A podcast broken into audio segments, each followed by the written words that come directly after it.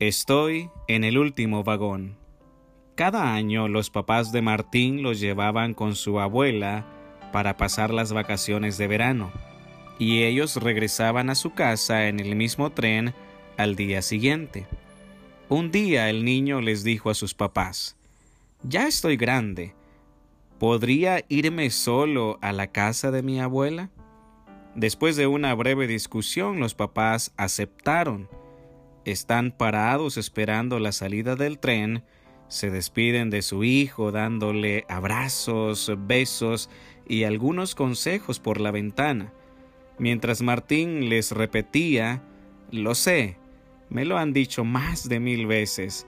El tren está a punto de salir y su papá sube y se acerca y le dice al oído, Hijo, si te sientes mal o inseguro, esto es para ti. Y le puso algo en su bolsillo. Ahora Martín está solo, sentado en el tren sin sus papás por primera vez. Admira el paisaje que ve por la ventana. A su alrededor unos desconocidos se empujan, están haciendo mucho ruido y entran y salen del vagón. El supervisor le hace algunos comentarios sobre el hecho de estar solo. Luego una persona lo vuelve a ver y, lo ve con ojos de tristeza. Martín ahora se siente mal cada minuto que pasa y ahora tiene miedo. Agacha su cabeza, se sienta en un rincón solo y con lágrimas en sus ojos. Entonces recuerda que su papá le puso algo en su bolsillo y temblando lo busca de una manera desesperada y lo encuentra. Encuentra el pedazo de papel que su papá puso en su bolsillo y lo leyó.